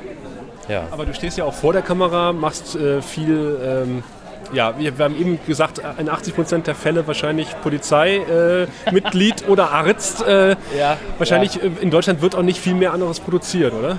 Das stimmt, ja. Also ich drehe ja eigentlich nicht mehr so viel. Also eigentlich hat sich das ja schon verlagert zum Synchron hauptsächlich, aber ähm, ja, wenn ich dann mal gespielt habe, war ich meistens Polizist oder Arzt. Das stimmt, ja. Also aber wer weiß, vielleicht spiele ich einfach mal was anderes. Mal gucken. Würdest du denn eine, eine größere Vielfalt in Deutschland wünschen bei deutschen Produktionen? Weil es sind ja de facto in den meisten Fällen Arztserien und äh, Polizeiserien. Ja, also das wäre nicht schlecht. Das gab es ja auch schon. In den, also ich weiß, als ich angefangen habe in den 90ern zu drehen, weiß ich, dass da eine viel größere Spannweite war, auch so was so Vorabendserien und so angeht. Also da hast du ja auch bei den öffentlich-rechtlichen ganz viele Sachen gehabt. Aber ähm, ja, ich weiß auch nicht, woran das liegt. Also wäre schön, wenn sich das mal wieder ändert, ja. Das wäre wär nicht schlecht, ja. Aber ich glaube, es ist ja so ein bisschen, ja, sorry, es ist ja, glaube ich, so ein bisschen schon, wenn man jetzt sieht, was auch mit den Streaming-Diensten passiert und so, da passiert ja im Grunde gerade viel mehr als jetzt äh, beim klassischen Fernsehen, ne? dass da schon mehr ausprobiert wird und wieder mehr produziert wird auch. Ja, ja. das Boot-Remake Babylon Berlin und sowas. Zum Beispiel, sowas, ja. Und das wird ja auch ganz gut angenommen, glaube ich, von den, von den Zuschauern. Ja. Was wäre denn so deine Lieblingsrolle, die du mal spielen würdest, wolltest? Äh, Ja, gute Frage. Äh, also am besten irgendein vielschichtiger Charakter, irgendwas Böses ist auch immer nicht schlecht. Äh, meistens sind ja so die etwas abgedrehten oder, oder ähm, schwierigen Rollen sind ja im Grunde so, dass, wo du, wo du wirklich auch richtig dich ausspielen kannst, als wenn du jetzt so eine klassische, äh, klassische Rolle spielst, wie, was weiß ich, eben Polizist oder so. Da hast du ja nicht so eine riesen Spannbreite, als wenn du jetzt irgendwie ähm, irgendeinen durchgeknallten äh, Mörder spielst oder so. Das kann auch manchmal sehr eindimensional sein. Das stimmt, ja, das stimmt. Das kommt dann auch immer aufs Drehbuch an, ne, wie das geschrieben ist, ja. Aber das wäre so, also am besten eigentlich so, so vielschichtige Charaktere. Das finde ich eigentlich immer am, am äh, interessantesten. Ja. Wenn wir von vielschichtig sprechen, ähm, du hast ja verschiedene Schauspieler, denen du deine Stimme leihst. Mhm. Äh, wie gehst du daran, dass du da trotzdem Nuancen reinsetzt und dass nicht jeder gleich klingt? Ähm, indem ich mich einfach voll darauf einlasse, was ich im Original höre und versuche einfach das so gut wie möglich abzunehmen. Aber es wird immer, es wird immer natürlich zu hören sein, dass ich es bin. Also das wirst du nicht, wirst du nicht vermeiden können. Aber ähm, wenn du schon eine tolle Vorlage hast, also gerade so Schauspieler wie Matt Smith oder auch Ben Wishaw, die spielen einfach so intensiv und so toll, dass du einfach das super abnehmen kannst. Und die spielen auch sehr unterschiedlich, finde ich. Und äh, dann passiert das eigentlich automatisch. Weißt du, wenn du dich auf die, auf das einlässt, was du von denen siehst oder hörst, ähm, kommt das, glaube ich, automatisch, dass du, dass du es auch unter, dass du dich selber auch anders anhörst hatten eben drüber gesprochen, wir sind ja beide große Chuck-Fans. Ja. Und, äh, ja. und äh, da habe ich auch davor gesessen und habe gedacht, so irgendwie, irgendwie leicht bekannt kommt dir die Stimme vor, aber ich kam nicht drauf. Bis ich dann erstmal noch nachgegoogelt habe, sag klar, elfter Doktor. Da war ich aber auch noch ein bisschen jünger. Also das war ja so eine meiner ersten großen Serienrollen, die ich gemacht habe. Und äh, ich weiß gar nicht genau, wann war es? 2007 oder sowas, glaube ich. Habe ich damit angefangen. Ein bisschen später, oder? Oder neun, ich weiß es nicht mehr. Auf jeden Fall ist es schon äh, eine Weile her. da klang ich auch noch ein bisschen jünger. Ja. Mhm. Ich habe das zum Beispiel auch das Erlebnis gehabt bei Bernd Vollbrot, der auch hier äh, Babylon 5, den Commander Sinclair gesprochen hat mhm. und später hier bei Chuck, äh, nicht bei Chuck, äh, bei Scrubs, den, den Dr. Cox. Ja. Der klingt ja, und jetzt den elften Do Quatsch, den, den zwölften Doktor, ähm, und da finde ich, klingt er so ähnlich wie Dr. Cox, aber ich, äh, Commander Sinclair hat er komplett anders gesprochen zum Beispiel. Also das, mhm. Da war so ein Fall, wo ich gedacht habe, ach guck mal, das ist der gleiche Synchronsprecher. Ja, ja, das ist eigentlich immer ganz gut, ne? wenn man das nicht sofort raushört, sondern wenn man erstmal überlegen muss, so Moment mal, irgendwie kommt es mir bekannt vor, aber es ist doch irgendwie anders, äh, kommt anders rüber, die Stimme. Ne? Das ist eigentlich immer ganz gut, wenn das, wenn das funktioniert. Ja. Und deine Frau ist auch äh, Schauspielerin, Synchronarbeiterin. Ja, äh, genau. Wie stelle ich mir das vor, wenn ihr zu Hause auf dem Sofa sitzt, abends einen Fernseher anmacht? Wie läuft das bei euch ab? Bist du das oder bin ich das? ja, also das ist eigentlich ganz, ganz lustig. Also ähm, ja, manchmal stolpert man, stolpert man dann ja wirklich über Filme, die man auch schon teilweise vielleicht vergessen hat, dass man da vielleicht sogar zusammen zu hören war und so. Das ist manchmal ganz, ganz lustig, ja. So läuft das ungefähr ab, ja. Aber ich kann mir vorstellen, man bekommt ein anderes Auge und ein anderes Ohr, wenn man jetzt Fernsehen guckt, Filme guckt. Ja, kommt drauf an, klar. Also ich meine, ich höre natürlich schon, wenn meine Kollegen da mitsprechen und so, klar. Aber ich kann mich auch, wenn es ein toller Film ist, kann ich das auch total, total ausblenden. Dann äh, denke ich jetzt nicht die ganze Zeit drüber nach, ah, das ist der und der und der, sondern denke da nur, wow, toll gespielt, so. Ja. Oder man, also hörst du dann irgendwie mehr Fehler raus oder sowas, wo du sagst, ach, das ist irgendwie komisch synchronisiert oder? Ja, also äh, klar, das, das kriege ich schon mit, aber ich glaube, das wäre auch beim, also jetzt ein Zuschauer, der jetzt nicht mit Synchron vertraut ist äh, oder nicht da arbeitet, dem wird das auch auffallen. Also wenn es einfach nicht gut gespielt ist, dann ist es nicht gut gespielt. Also das hörst du, glaube ich, auch raus, wenn du nicht äh, Synchronsprecher bist. Ne? Aber, aber klar, da achtet man schon automatisch drauf, ja. Mhm. Guckt ihr denn mehr englisches oder dann wirklich deutsch synchronisiertes Fernsehen? Äh, sowohl als auch. Sowohl als auch. Also manche Sachen gucke ich mir auch gerne im Original an. Also zum Beispiel Homeland habe ich mir im Original angeguckt. Ähm, aber nicht, weil jetzt sozusagen, weil ich die Synchro so schlecht finde, sondern weil ich einfach das, ich war halt so ein Riesenfan davon und das war eben zuerst nur auf Englisch zu sehen. Und ich find, bin halt auch ein Riesenfan von Claire Danes. Das ist einfach eine großartige Schauspielerin und äh, ja, sowas gucke ich mir dann im Original an, wenn es das noch nicht äh, auf Deutsch gibt, ja. Ja, ich glaub, ein großes Problem ist immer, wenn äh, Deutsche in amerikanischen Serien auftauchen, das irgendwie rüberzubringen. Ja, ja, stimmt. Aber ähm, das ist ja zum Beispiel bei Homeland auch der Fall, ne, dass da ein paar Deutsche, also Sebastian Koch spielt da ja, glaube ich, mit, aber ähm, ich fand eigentlich, dass er das ganz gut gemacht hat. So, ja. Aber du hörst es natürlich sofort raus, ne, weil es, äh, klar, es sind ja keine, keine Muttersprachler, das, das hörst du natürlich. Ja. Und der synchronisiert sich dann selber in Deutsch oder wie macht er das? Ich denke mal schon, dass der sich selbst synchronisiert hat, ja. Also bei so berühmten Namen ist das eigentlich meistens mit im Vertrag immer drin, wenn sie es drehen, dass sie sozusagen das auch, äh, wenn es in Deutschland läuft, dann auch das Recht haben zu sagen, sie möchten das gerne selber auch sprechen. Auf Deutsch. Was ist dir lieber? Du sagst, du machst jetzt mehr Synchronarbeit, ähm, aber stehst du auch gerne vor der Kamera? Was ist so deine Gewichtung? Ja, schon. Also es hat sich einfach nur in den letzten Jahren jetzt nicht so viel ergeben und ähm, aber ich bin halt unheimlich dankbar, dass ich das Synchron für mich entdeckt habe und äh, das sozusagen mein ähm, Standbein ist sozusagen. Ja. Und der Hörbuchmarkt, du sitzt ja nicht umsonst hier an diesem Stand. Ja, genau, richtig. Ja, stimmt, hast du recht. Ja, das finde ich auch toll. Also ähm, weil diese Hörbücher nochmal eine ganz andere Geschichte sind, weil ich dann sozusagen äh, zwar schon den Text habe, der ja vorgegeben ist, klar, weil es ja auch eine Buchvorlage ist, aber das dann sozusagen umzusetzen im Spiel, wie ich den Doktor gespielt habe, das ist schon immer eine Herausforderung und macht unheimlichen Spaß. Also bin ich auch Lübbe sehr dankbar, dass sie das machen, dass es diese Doctor Who-Reihe gibt. Ich habe in einem anderen Interview gehört, 50 bis 100 Seiten am Tag, die du da einsprichst. Äh, wie, wie schaffst du das? Das frage ich mich auch. ja, das ist einfach, ähm, klar, das ist schon immer ein ganz schönes Pensum, aber ähm, ja, das ist einfach ein konzentriertes Arbeiten. Wir lassen uns ja auch Zeit. Also ich ratter das ja nicht runter, aber das lässt sich schon, lässt sich schon machen in der, in der Zeit. Ja, Übungssache. Wie läuft denn so ein Arbeitstag ab? Ja, es geht morgens um neun los und äh, man guckt sich kurz an, welchen Teil des Buches, also was man jetzt gerade liest und ähm, dann wird es aufgenommen, dann geht's los und wenn ich mich nicht verspreche, kann ich so lange weiterlesen, wie ich möchte, bis ich irgendwann sage, so jetzt machen wir Mittagspause. so läuft das ungefähr ab. Ja, es ist im Grunde wie, wie so ein Job, als wenn du ins Büro gehst und äh, von 9 Uhr morgens bis äh, 6 Uhr abends das dann halt machst. Mit Pausen dazwischen natürlich. Ja. Genau. Ähm, wie viel Zeit hast du denn äh, von dem Zeitpunkt an, wo du das Skript so das erste Mal siehst und dann ins Studio gehst? Ähm, also bei den Hörbüchern habe ich schon ein paar Monate Vorlauf. Also da habe ich dann auch echt schön Zeit, äh, das durchzulesen und äh, mir zu markieren, wie ich die Sätze betone und so. Also das ist ähm, meistens habe ich das schon zwei, drei Monate vorher da, das Hörbuch. Und kann das dann dementsprechend bearbeiten. Es hört sich so an, als wäre das anders, wenn jetzt eine Serie synchronisiert wird. Ja, mit Sicherheit. Also bei einer Serie kriege ich ja vorher auch nicht den Text. Also wenn ich das synchronisiere, dann ähm, komme ich ja ins Studio und ähm, lese zum ersten Mal den Text sozusagen. Ne? Oder wenn ich, wenn es halt eine größere Geschichte ist, ähm, darfst du es dir vorher auch schon angucken manchmal dann im, äh, im Synchronstudio, äh, dass du eben weißt, was, was macht die Rolle da oder wo, wo geht es hin. Aber den Text selbst, ähm, den siehst du erst an dem Tag der Aufnahme. Ja. Das ist schon ein Unterschied.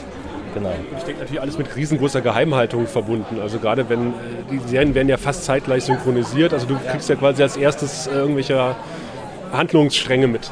Genau, also dafür, ähm, dazu sind wir auch verpflichtet, das müssen wir auch immer unterschreiben, dass wir nichts darüber bekannt geben und äh, keine Instagram-Fotos schießen oder sonstiges, was heute ja irgendwie schnell geht. Ne? Also das, äh, ja, aber das macht eigentlich auch, macht eigentlich auch niemand von, von den Synchronleuten. Sind ja dann irgendwie so absurde Geheimhaltungsversuche irgendwie in Erinnerung geblieben? Von, von, Studios, die gesagt haben, wir das und das machen wir, damit äh, ja, Tobias Naht das nicht ausplaudert. Nee, also so extrem jetzt nicht, aber manchmal ist es halt schon so, äh, dass du dann irgendwie, wenn du so einen Blockbuster synchronisierst, dass du dann äh, so eine ähm, Schwarz-Weiß, so ein Schwarz-Weiß-Bild hast oder es ist dann extra unscharf und das ist natürlich immer ein bisschen schwierig. Äh, aber es gibt zeitgleich schon einen Trailer zu sehen von dem Film, auch schon äh, also im Netz und da fragst du dich, okay, der Trailer ist jetzt schon draußen in einem super Bild, aber ich muss jetzt hier mit einem Schwarz-Weiß-Bild und mit irgendwelchen äh, Wasserzeichen darüber äh, synchronisieren. Ähm, das ist dann immer ein bisschen, ja, äh, gewöhnungsbedürftig. Das heißt, den Trailer synchronisierst du vorher einzeln? äh, extra, äh, weil du hast die, die, Szene, die eigentlichen Szenen ja noch gar nicht so besprochen. Ja, das kann durchaus passieren, dass du ähm, als erstes den Trailer sprichst und dann nur die einzelnen Szenen siehst und dir der Regisseur dann sagt, okay, das ist jetzt da und da gerade passiert, darum geht's gerade und ähm, ja, kann schon passieren, dass du erst den Trailer machst und dann erst den, den ganzen Film synchronisierst. Ja. Deswegen klingt manchmal der Trailer auch anders als der eigentliche Film. Genau, genau, weil das, ja, aber es ist ja auch dann meistens anders zusammengeschnitten. Das klingt ja auch meistens im Original anders, weil sie es dann entweder nehmen sie eine Tonspur von der Szene da drauf und so, also es ist ja alles immer zusammengeschnitten, ne? Ja, und es ist auch nicht immer gesagt, dass wenn du den Trailer sprichst, dass du dann auch die Rolle automatisch sprichst, äh, wenn du jetzt nicht die Feststimme von irgendjemandem bist. Es ist auch ganz oft so, dass einfach gesagt wird, ja, ähm, das, kannst du das dann mal sprechen und dann äh, die Entscheidung, ob du es dann im Film ähm, richtig sprichst, äh, die wird dann erst später, es wird das später entschieden dann du dann kommst äh, ins Synchronstudio, du kriegst dann deinen Text, wie viel Vorbereitungszeit hast du denn dann, um dich da irgendwie einzufinden und einmal oder liest du Prima Vista dann gleich durch? Naja, also das ist ja alles in sogenannte Takes eingeteilt und ähm, das sind ja meistens dann so kleine Schnipsel, Filmabschnitte von höchstens einer, na ich würde mal sagen höchstens 30 Sekunden oder sowas oder höchstens bis zu einer Minute. Und ja, das ist halt die Kunst, den Text zu lesen, es dir im Original kurz anzugucken und oder mehrmals anzugucken und dann zu versuchen, den Text da drauf zu sprechen. Aber letztendlich ist es äh, prima vista, ja. Mhm. Was ist so die Höchstzeit der Versuche, die du gebraucht hast für so einen Take? da gibt es, da gibt es, ach Gott, ja. Äh, ich glaube, das höchste war vielleicht 10, 15 Mal oder so. Das geht ja noch. ja, das geht noch, ja, das geht noch. Aber ich glaube, ja, ach, länger brauchst du dafür meistens auch nicht. Also es kann natürlich schon sein, wenn es ein richtig schwerer Take ist oder ein emotional gespielter Take mit vielen Unterbrechungen und Atmen und hier und da, ähm, dann dauert das aber meistens, also mehr als 15 Mal, glaube ich, musste ich noch nie einen Take machen. Ja. Wenn derjenige, den du synchronisierst, ähm, gerade isst oder gerade was anderes macht, äh, wie ähm, stellst du das nach im Studio? Dann esse ich auch was. Ach. Ja, also dann habe ich meistens irgendwie was dabei, irgendwie ein kleines Brötchen oder ein Apfel oder irgendwie sowas. Also ich persönlich mache das immer gerne, dass ich dann wirklich auch äh, selber auch was im Mund habe und das nicht nur so tue, weil das hört man, glaube ich, wenn du richtig spielst, dass du äh, was im Mund hast oder eben nur so tust. Aber du kannst dir das vorstellen. auch Fischstäbchen im Mund du. Äh, nein, das hatte ich nicht. Das hatte ich nicht. Nee, was war das denn? Frittierte Snickers oder sowas, oder? Was hat denn der Doktor gegessen in einer der ersten Folgen? War das nicht, wisst ihr das zufällig noch? Also ich glaube, Eigentlich sollte es Fischstäbchen in Vanillesoße sein, aber er ja. hat sich was anderes, er hat sich Kuchen frittieren lassen. Ja, genau, genau. Also ja, Schauspieler. Nein, also das habe ich nicht gegessen, aber ich wirklich dann, glaube ich, nur ein Snickers oder sowas gegessen. Ich weiß es nicht, ja. Aber nicht keine frittierten Fischstäbchen. Das wäre, glaube ich, nicht so appetitlich gewesen. Aber so eine Szene dann 10 bis 15 Mal machen, dann bist du auch satt. Ja, dann bin ich definitiv satt. Da kann ich mir die Mittagspause dann sparen, ja, das Mittagessen. Gut, mit diesen appetitlichen Impressionen gehen wir jetzt mal in den Tag. Vielen Dank für das Interview. Bitteschön, bitteschön.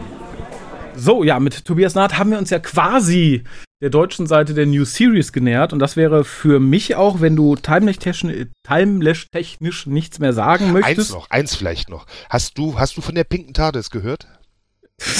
Nein, also der pinke Dalek ist mir ein Begriff. Nicht? Die pinke TARDIS hat dir niemand erzählt? Nee, bisher noch nicht. Okay, äh, sind glaube ich auch Fotos. Nee, also eine Dame als pinke TARDIS, äh, die sich da sehr ja, man konnte das TARDIS auch nur erahnen.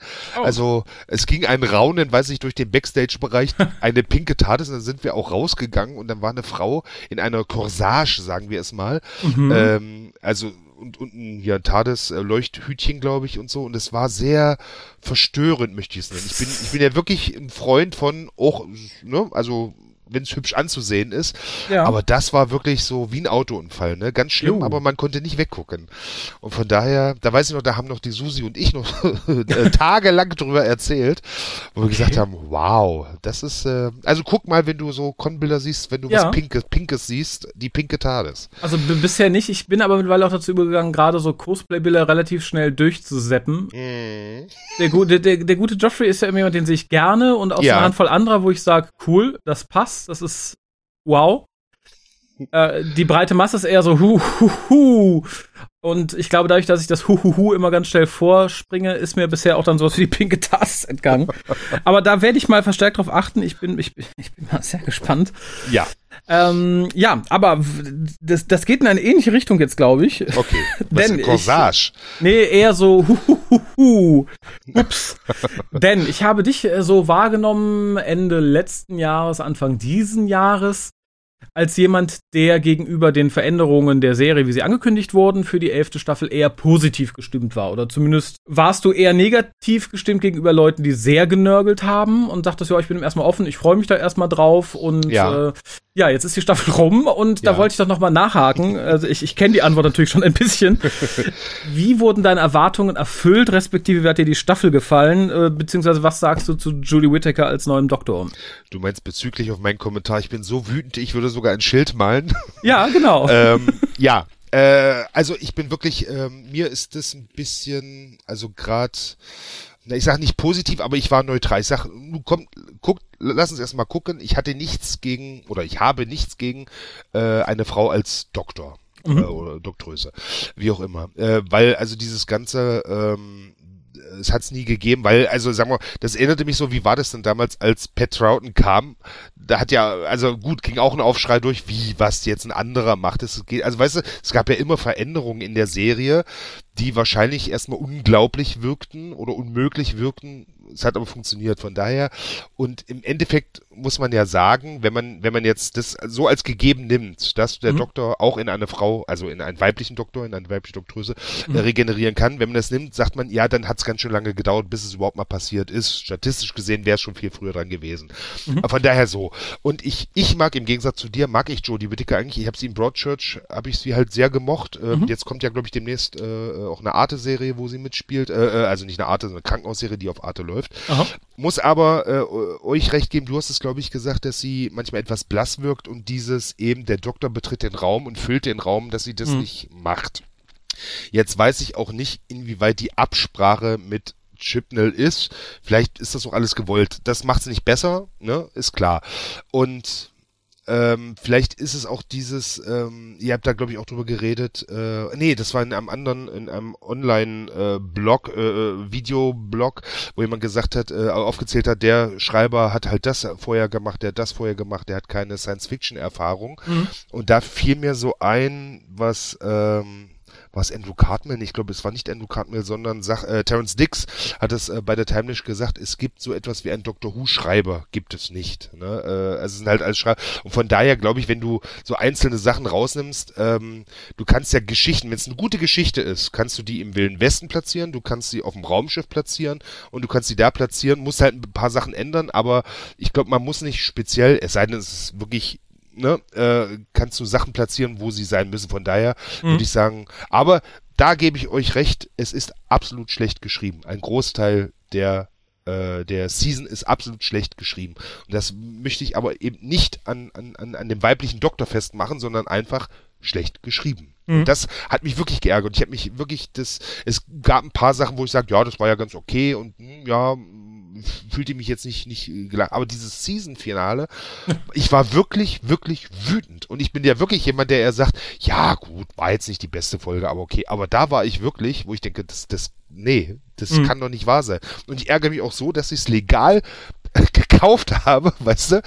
Weil ich habe ja bis, bis, letzt, äh, bis zur letzten Season habe ich dann halt immer, weil, ähm, ähm, also hab's die aktuelle Season dann immer illegal äh, ähm, äh, geguckt, quasi auf Dienstreise in England gewesen mhm. und habe aber aber habe ja später dann immer äh, gekauft äh, die Season auf Blu-ray, was weiß ich, ne? Mhm. Und da habe ich mir selber immer äh, legal geredet. Aber diesmal habe ich halt, ähm, habe ich sie bei Amazon Prime gekauft. Wenigstens für den Schnapper äh, während der ersten Folge. Nein, natürlich nicht. Oh, oh au.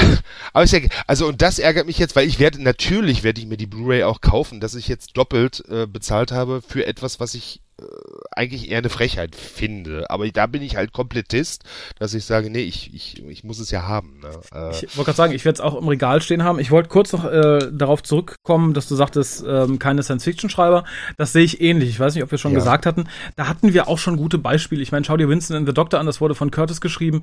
Der hat ja. vorher auch jetzt nicht groß Science-Fiction rausgehauen. Ja, ja. Äh, ich finde nur, da hat man diesmal halt, über die Gründe habe ich ja schon gemutmaßt, warum da entsprechende ähm, Autoren genommen wurden, ein äußerst unglückliches Händchen bewiesen. Ich, ja, ähm, ja, ja. Und das finde ich halt so traurig und ich persönlich mache das Scheitern auch nicht an dem weiblichen Doktor fest, muss aber sagen tatsächlich, dass es halt auch den Leuten nicht zuträglich ist, die halt vorher gesagt haben, naja, ich habe eh keinen Bock auf einen weiblichen Doktor, hoffentlich reißen es die Geschichten raus. Also da muss ich persönlich mhm. sagen, ich war von der Idee nicht begeistert, weil ich sie hinreichend schwachsinnig finde, weil man sie halt aus gewissen Gründen einführt, die halt einfach extern sind, die mit der Serie nichts zu tun haben. Ja. Und da hätte ich mir gewünscht, dass ich hier sitze und sage, ja, die Idee finde ich immer noch nicht gut, aber die, die Stories sind geil, gucke ich mir trotzdem gerne an und die Schauspielerin macht mir Spaß.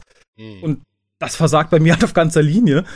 Und da bleibt dann halt relativ wenig, muss ich sagen. Also wie gesagt, ähm, es gab ja so ein paar Folgen, wo ich sage, okay, die waren wirklich eigentlich ganz schön. Also gerade jetzt so im, im letzten Drittel. Also äh, mhm. Kerblum, ich habe mir den Titel ja. nicht mehr gemerkt. Ja. Äh, und und äh, Takes You Away fand ich beide überdurchschnittlich. Aber da war es dann auch schon so weit, dass ich dachte, ja, zwei Folgen, die okay sind oder ganz gut, reißen es in der Staffel für mich auch nicht mehr raus. Und die Staffel so an sich und das wurde ja zumindest im Appreciation Index auch quittiert. Äh, ja. Der schlechteste der ganzen Serie im Schnitt. Und das finde ich halt sehr schade, weil man dadurch halt auch diesem, diesem Versuch zu sagen, so, wir nehmen jetzt einen weiblichen Doktor, keinen Dienst erwiesen hat. Dass man sagt, so, jetzt haben wir es gemacht und äh, ja, trotzdem, trotzdem oder ne, aus einem anderen Grund scheitert die Staffel halt. Genau, und äh, da haben wir auch drüber geredet. Äh, es war im, im Season-Finale doch diese, diese Plastikbehälter, weißt du, wo, der, wo die Planeten drin wo ich diese, das darf doch nicht, ich musste so, ich musste so an Dragonfire denken, weißt du, das sah alles so, wenn es jetzt noch richtig helle gewesen wäre, dann wäre, ach, die haben das alte Dragon, Dragonfire-Set nochmal genommen und haben die alten Requisiten nochmal abgestaubt. Es sah so billig aus und dafür, wenn's, wenn du sagst, nee, wir haben doch jetzt extra mehr Geld rein. Mhm. In, in, in was? Es kann ja nicht alles in die Gage von, von Jodie äh, Whittaker geflossen sein. Weil die Drehbücher ja anscheinend auch nicht. ich, ich fürchte, die Idee kam mir gestern irgendwann so, dass man sagt, okay, wir haben das Budget fertig und dann sind ja leider die Gehälter der BBC geleakt, dass man dann schnell zurückrudert und sagt, oh Kacke, ja, wir müssen ja dasselbe zahlen wie Capaldi, nicht das, was sie eigentlich verdient ja. von ihrem Status her. Naja, dann zwacken halt irgendwie nochmal 10.005 vom TARDIS-Set ab und nochmal 10.000 von den Props. Dann hat die ihr Gehalt für dieses Jahr und äh, den Rest kriegen wir schon irgendwie hin. Weil so sieht leider das Set und manche Requisiten aus, tatsächlich. Ja, da müssen, da müssen wir halt doch mal äh, äh, mit Pascal reden, dass er uns den, den Set-Designer oder äh, äh Prop-Maker, äh, den aktuellen, das nächste Mal holt und abends an der Bar werden wir dann so abfüllen, dass er uns die Wahrheit erzählt halt. Ne? Genau, oder wir verhauen ihn einfach, dass sie sich einen anderen suchen müssen. genau. Also von daher, ähm, ich, es, es kann ja, es kann nur besser werden. Und ich habe also wirklich, ich bin, bin ich bin ein großer Freund äh, eines weiblichen Doktors. Ne? Ähm, mhm. äh, von daher, äh, es, es darf nicht daran scheitern. Ne? Also es darf, äh, also weißt du, was ich meine? Es, äh, ja. Nur weil es schlechte Bücher sind, können wir jetzt nicht sagen, es muss wieder, also weil auch mit mit mit, ähm, ich sage jetzt nicht Tennant, ähm, auch mit allen anderen Doktoren wäre diese Staffel scheiße gewesen. Ne? Ja, es lag, es lag nicht an Jodie Whittaker. Äh, also nee, zum aber, Teil, aber. Ich wollte gerade sagen, für mich aber auch. Und wie gesagt, äh, ja, ja. Äh, da möchte ich dir insofern widersprechen, selbst wenn die Staffel ganz super gewesen wäre, würde ich trotzdem sagen, die Idee aus dem Doktor ein Mädel zu machen, finde ich nach wie vor schwachsinnig. Mhm. Wie gesagt, genauso wie ich schwachsinnig finde zu sagen, oh, Miss Marple ist ja eigentlich ein Transherr Marple, der hat sich jetzt umoperieren lassen. Das ist tatsächlich von Narrative her möglich, brauche ich aber nicht. Ja, okay. Ähm, das für mich hinkt das ein bisschen, weil Miss Marple ist ja ähm, eine, ein, ein Mensch und der Doktor ist ja kein ist ein Alien. Und wenn wir jetzt, wenn wir sagen, mhm, mhm, mhm. ne, also wir sagen jetzt, das ist Kanon, das geswitcht werden kann zwischen mhm, den Geschlechtern, dann akzeptiere. Es ist. Ja, aber da, äh, das sagt man ja auch nur jetzt, ob das externen Druck ja, ja, ja, vor, ja, ne? Und das stört mich halt. Und äh, zu dem Beispiel mit Miss Marple, klar, die ist ein Mensch, aber auch wir Menschen können das ja mittlerweile. Das macht die Krankenkasse ja möglich. Ja, sich umoperieren lassen. Ja, ja, okay. Das, Insofern, äh, ja. Und, und, das bräuchte ich halt nicht. Also ich finde es schön ja. und das würde ich mir gerade für Frauen in Anführungszeichen wünschen, dass man neue, starke weibliche Helden schreibt. Und da versagt die Industrie meines Erachtens momentan auf ganzer Linie, weil man dass sich da einfach nicht traut, mal was Eigenes zu machen oder was Neues zu machen. Und ich fürchte, damit erweist man halt gerade dieser Bewegung einen absoluten Bärendienst, weil man halt im Endeffekt sagt, ja, was Neues Eigenes, dafür seid ihr nicht stark genug, dafür reicht es nicht bei den Frauen. Da müssen wir halt auf ein bestehendes Franchise aufbauen, indem wir da einfach Männer umkrempeln. Und das finde ich ganz, ganz furchtbar. Mhm. Ja, ich kann, ja, ich kann das nachvollziehen. Ich sehe es ein bisschen anders, aber ich, ja, ich akzeptiere deine Meinung. Das ist, das ist sehr schön. Du darfst mir da aber, wie gesagt, auch gerne widersprechen. Wünschst du dir nicht eher starke, neue Frauenfiguren? Ähm, ja, dadurch, ich, ich finde, da sind wir halt im falschen Fandom. Dadurch, dass ja, äh, sobald ein Doktor äh, äh, regeneriert, ist er ja ein neuer Charakter. Und von daher wäre es mir das egal. Ich, ich kann mich halt, ähm, ich kann das akzeptieren. Ne? Ich kann hm. sagen, naja gut, und irgendwann ist es wieder ein Kerl und dann ist gut. Äh, ähm. Von, von, von daher, ich hätte aber auch kein Problem, wenn wir gesagt, wir machen jetzt einen Spin-off mit Missy oder halt ähm, einen anderen, ne? Irgendwie hm. wäre das auch okay gewesen. Ne? Ja, also, ähm, wobei ich muss sagen, ich, ich habe es jetzt auch nicht nur auf Dr. Who gemünzt. Ich finde, es ist halt so ein Industrieding in ganz Hollywood und im ganzen ja. Fernsehen, dass man sich da unglaublich schwer tut.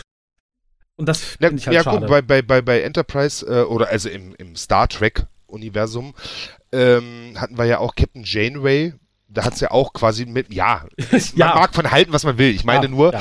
Äh, da hat man ja nicht gesagt, Kirk ist jetzt eine Frau oder Picard ist eine Frau, sondern wir, wir beim nächsten Spin-off machen wir es halt so. Nun ist Star Trek halt ein Spin-off reiches äh, Universum, von daher kann man das mal probieren halt. Ja, ne? das, das finde ich auch okay. Ähm, und, und das heißt auch wieder, ich hatte mich Pascal äh, auf der Babcotten drüber unterhalten tatsächlich. Das war halt in der Zeit, da ging sowas ganz natürlich. Jetzt schreien alle danach und wollen das forcieren. Da traut sich niemand, sowas zu machen, also überspitzt ja. gesagt. In den 90ern hattest du ganz viele Serien, also Voyager zum Beispiel sagt, okay, wir nehmen eine Frau als Lied. Wir hatten sowas wie Buffy etc., mhm. was halt wirklich, oder Xena, unglaublich vernünftig ja. gute Serie mit starken Frauencharakteren, wo aber kein Bromborium drum gemacht wurde, wo nicht groß geschrien wurde, bam, jetzt haben wir hier einen weiblichen Lied, seht her. Und in der heutigen Zeit schreien alle danach. Mhm. Und da schafft man es dann irgendwie nicht mehr. Gebe ich dir recht, es ist, es ist ein bisschen auf Biegen, äh, also auf Biegen und Brechen, weil wir müssen das jetzt machen, haben aber keinen Plan dafür. So wirkt es gerade ja. ein bisschen. Ne? Gebe ich dir recht. Wie gesagt, da reiht sich Dr. Who halt leider irgendwie ein bisschen ein. Zumal das Universum ja so groß ist, wir hätten ja allein schon in den bösen sexistischen Staffeln von Moffat mindestens zwei Ansätze gehabt, um eigene Spin-offs um starke Frauencharaktere zu ziehen. Man ja. mag Clara hassen oder nicht. Das hätte ein super Spin-off abgegeben. Äh, die Paternoster-Gang mit zwei weiblichen Hauptdarst Hauptfiguren ja. hätte auch super funktioniert. Insofern, wie gesagt, ich, ich bin sehr, sehr, sehr gespannt, wie das weitergeht. Ich denke nur, selbst wenn die BBC jetzt für sich feststellen sollte, naja, das mit dem weiblichen Doktor war nicht so eine dolle Idee, die können jetzt erstmal nicht mehr zurückrudern. Die werden in der Luft zerfetzt. Wenn die jetzt sagen, naja, die regenerieren 2021 und dann haben wir halt wieder den mittelalten weißen Mann. Dann ist äh, nicht nur die Serie tot, ich glaube, dann können sich auch einige der äh, Verantwortlichen da verabschieden. Ja, aber da haben wir ja das Glück, dass wir jetzt gerade ähm, ein paar Doktoren hatten, äh, die, die nicht so lange, wenn wir jetzt nach Tom Baker wären, wir sagen, wir müssten es jetzt sieben, weil sie müssen jetzt sieben Jahre auch einen weiblichen äh, Doktor haben. äh, also mit, mit, aller Gewalt, wie gesagt, ne? ich bin großer Freund der Idee. Mhm. Ähm, von daher wäre es jetzt nicht so schlimm, wenn es nach drei Jahren äh, wieder ein Mann wird, wäre der Aufschrei, glaube ich, nicht ganz so groß. Aber vielleicht wäre wirklich die Idee eines Spin-offs äh, die günstige Variante gewesen. Man weiß es nicht. Ja. Aber wie gesagt, abwarten. Jetzt haben wir erstmal ein Jahr Pause nach Neujahr. Das brauchen wir auch alle. Ja, tatsächlich. Ich glaube, das tut dem der Serie vielleicht ganz gut. Also ja. zumal ja, wenn man den Gerüchten glauben darf, dass durchaus auch auf Chipnels Wunsch so passiert ist, weil er halt tatsächlich irgendwie ein bisschen mehr kreative Energie sammeln möchte als auch dem Fandom, glaube ich. Und, Aber gerade, ähm, ja. weil du sagst, entschuldige bitte, ja. ähm, du hast ja Broadchurch auch gesehen. Ne? Ja also Broadchurch ist doch eine absolut geil geschriebene Serie, ja. oder? Wie, wie kann man sich denn so verkacken? Da, da, da habe ich viel drüber gemutmaßt in letzter Zeit. Also ähm, ich glaube, Jonas war es, der auch sagte, und ich glaube, ich habe es auch mit Pascal irgendwie schon diskutiert. Ich glaube halt, Chipnell hat kein Händchen für so fantastische Geschichten, in Anführungszeichen. Mhm. Die Sachen, also gerade jetzt auch in der ersten Staffelhälfte, die Sachen, die halt Drama sind, was sehr geerdet wirkt. Also die ganze Geschichte um Graham und Grace, Mhm. Ähm, die finde ich super, die finde ich gut geschrieben, die finde ich feinfühlig ja. geschrieben. Alles andere versagt. Und wenn du dir anguckst, was er sonst so für Doctor Who geschrieben hat, ich finde, das schrappt auch immer so nah dran vorbei. Ich glaube, da hatte dann der jeweilige ähm, Showrunner immer gut irgendwie eine Hand drüber und gesagt, na, mach so, mach so, mach jenes, mach dieses.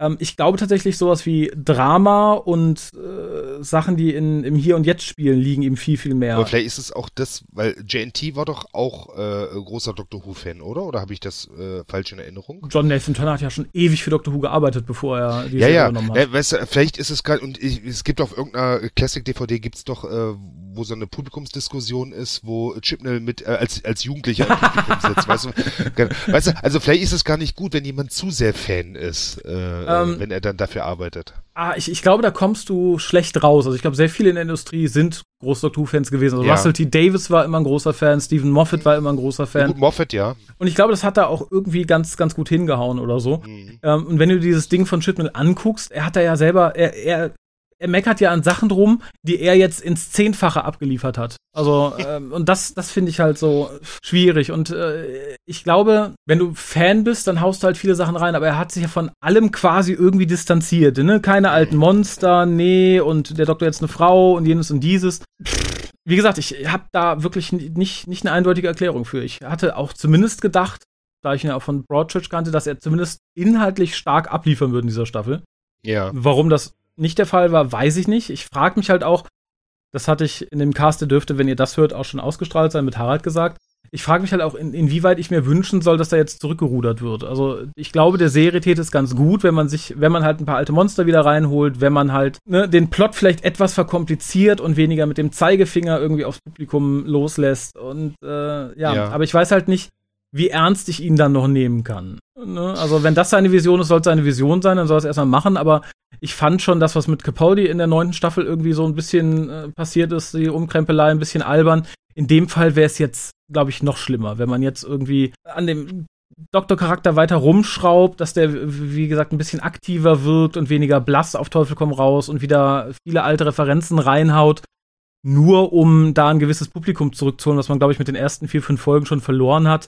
Hm. Weiß ich nicht. Fände ich, glaube ich, noch unangenehmer, als wenn man das jetzt erstmal noch die eine oder die zwei Staffeln fortführt. Wir, ja, wir müssen abwarten. Ja, ich glaube, das kann man ganz gut zusammenfassen, es ist traurig. ja, nee, ist es wirklich. Also, traurig. Und wenn man so denkt, also, das in, in England ist es ja wirklich eine Institution, Doctor Who. Ne? Ja. Ne? Also bei uns ist es ja, also ich glaube, wir können das können das immer nur nur erahnen irgendwie, äh, äh aber also wie man da mit so einer, mit so einer National Treasure, weißt du, wie man ja. damit umgeht, ist schon, und es wirkt alles so, so, egal. Also weißt du, dass ja. die Leute sagen, ja, es ist mir doch egal, was, was aus der Marke wird, ich mache jetzt meinen, meinen, also man hat auch eine gewisse Verantwortung, wenn man so einen Posten übernimmt. Ja, ich finde auch, wie gesagt, aber auch die Skripte wirken halt so, ne? Ach, ich muss jetzt eine Folge schreiben. Brrr. Was mache ich ja, denn? No. Stimmt. Hm. Hier, du bist der einzige Transgender, der schreiben kann. Du musst jetzt eine Folge schreiben. Aber ich kann doch gar nicht. Du musst. Genau. Du musst. Wir haben sonst keinen los. Ja, ich ja. sag ja, ich hab's ja in der Folge Rosa gesagt, ne, die hätte man ja ums Verrecken nicht von einem weißen Mann äh, schreiben lassen. Und wenn man dann halt im Telefonbuch nach Black sucht, landet man bei Mrs. Blackman die halt auch nur bedingt gut schreiben kann, muss man sagen. Whitey Whiteman, ja. es ist, es ist, ja, es ist, es ist wirklich traurig. Also, wie gesagt, ich bin, ich bin ja auch, äh, aber im, im, äh, in Deutschland gibt es ja auch hier dieses Frauengleichbehandlungsgesetz, steht drin, bei gleicher Eignung ist die Frau zu äh, bevorzugen oder eben der Schwerbehinderte. Alles easy peasy, aber wenn es, also bin ich voll dahinter, sage ich go, go, go und wenn es nur marginal drunter ist, sage ich auch, dann nehmt trotzdem. Äh, aber wenn es wirklich danach geht, ja, ach, wir müssen jetzt echt noch einen Behinderten nehmen, äh, aber, mh, hm, aber der, der ist halt doof. Ja, wir müssen den jetzt nehmen. Dann, dann finde ich es problematisch halt, ne? Ja. auch wenn Chibi nicht unbedingt schwerbehindert ist. Nein, also es war jetzt als Beispiel. Nein, ich gemeint. weiß, es war jetzt ja, ein Scherz. Gut, Aber äh, das, das mag man ihm vielleicht unterstellen, wenn man seinen Umgang mit der Serie momentan sieht. Ja, ja. Aber äh, wie gesagt, vielleicht rudert er auch komplett zurück. Ich, ich persönlich würde mir halt wünschen, weil mich die Idee des weiblichen Doktors halt schon irgendwie so absolut nicht mal nervt. Es ist einfach so, ne, man weiß, wo es herkommt und das finde ich halt einfach irgendwie, da hätte ich mir zumindest gewünscht, dass man so Leute halt mit einer wirklich, wirklich guten Geschichte abholt, aber ähm, ja. Hm. Eine Staffel hat er noch als Chance. Wenn man den Gerüchten glauben darf, ist er dann eh erstmal raus. Samt Mrs. Whittaker. Äh, ich hoffe, sie schaffen es da zumindest eine Folge rauszubringen, wo man sagt, ja, die ist so, weil bisher hatte jede Staffel irgendwie eine Folge, wo du sagst, boah, die hat mich weggeblasen. Sei es yeah. Blink, sei es äh, für mich war es Extremist, sei es Hellband, nee, Quatsch, mhm. Heaven Sent, um Gottes Willen. Mhm, mhm, das fehlte mir in dieser Staffel halt auch total. Und ich würde mir zumindest für die nächste Staffel wünschen, dass da eine Folge kommt, wo alle sagen, wow, krass. Ja. ja. Das würde mir tatsächlich schon reichen. Äh, ansonsten, Weil du Blink sagst, Blink war in meinem Bekanntenkreis so ein gewisses Erweckungserlebnis, ne? Wo ich Ja. sage, hier guck dir die Folge mal an und dann, ja, stimmt schon. Sowas fehlt halt. Aber da muss ich aber auch sagen, äh, dass da auch war, äh, äh, als, als, äh, ähm, als Dings noch nicht äh, Script-Editor war, sondern nur geschrieben hat, als Girl in the Fireplace, Blink, Ja. das hat er noch vorher geschrieben. Das waren die besseren Folgen, als er später äh, als Script-Editor geschrieben hat. Äh, vielleicht ist es auch, wenn man, wenn man für, für eine ganze Season verantwortlich ist, äh, verteilt man das Talent, sage ich mal, auf, auf, auf zwölf Folgen oder zehn, ähm, wenn man dann einmal im Jahr vielleicht richtigen Knaller abliefern kann. Ne? Also vielleicht, ich weiß es nicht. Ja, aber Ich weiß es nicht, ich weiß es nicht. Klar hatte Moffat ja auch am Anfang gesagt, er sagte, ihr braucht jetzt nicht erwarten, dass hier zwölfmal äh, oder 13 Mal Folgen wie Blink kommen. Ja. Ähm, aber ich finde trotzdem, dass das Niveau halt insgesamt wesentlich höher war. Also, Ja, natürlich, keine Frage. Und, und sowas, wie gesagt, wie, wie Heaven Sent oder Extremis oder so, ist halt auch eine Einzelfolge, die ich sage, ja, die sind für mich so unter den Top 20, Top 30 Doctor Who insgesamt. Und Ja. da kratzt halt die aktuelle Staffel nicht, nicht mal ansatzweise dran. Die ist, glaube ich, nicht mal in den Top 100 momentan. Und das finde ich Nee. schade. Also, wie gesagt, so Ja. zumindest eine, wo man sagt, ja, ich finde die Whittaker scheiße, ich finde die Idee scheiße mit dem weiblichen Doktor, aber das ist eine Folge, die würde ich meiner Oma zeigen, bevor die stirbt, dass sie sie mal gesehen hat. Das hätte ich mir halt gewünscht. Und Ja, oder ich zeig's ihm, jetzt ist es eher so, ich zeig's meiner Oma, damit sie stirbt. ja, meine Oma hat sich zu Tode gelangweilt. genau. Ja, Naja. schade. Ja, aber bevor wir weiter ins Lästern verfallen, bedanke ich mich erstmal bei dir, Ja. äh, auch für den Rückblick Ich habe der. Timelash. Und äh, ja, ich äh, denke mal, man spricht sich auf jeden Fall irgendwie in absehbarer Zeit noch wieder. Äh, unter Umständen, da muss ich aber noch gucken, wie sich das aufteilt, äh, haben wir vielleicht auch die Chance, wenn du Lust hast, noch eine Folge der Staffel 11 zu besprechen. Oder, oder ist Sag dir da mal, nicht bist nach? du, so bist du so verzweifelt, findest du niemanden, der, der, der sie sonst besprechen will? ich weiß nicht, viele sind schon dem Alkoholismus anheimgefallen. Ähm, äh, ja. Ja? Ich sag, also ich sag jetzt mal, ich würde jetzt mal ja sagen, Okay. aber äh, ja, ja. Gut, dann äh, sortiere ich das mal und äh, wie gesagt, euch bis zum nächsten Mal vielen Dank. Bis denn. Bis dann, tschüss.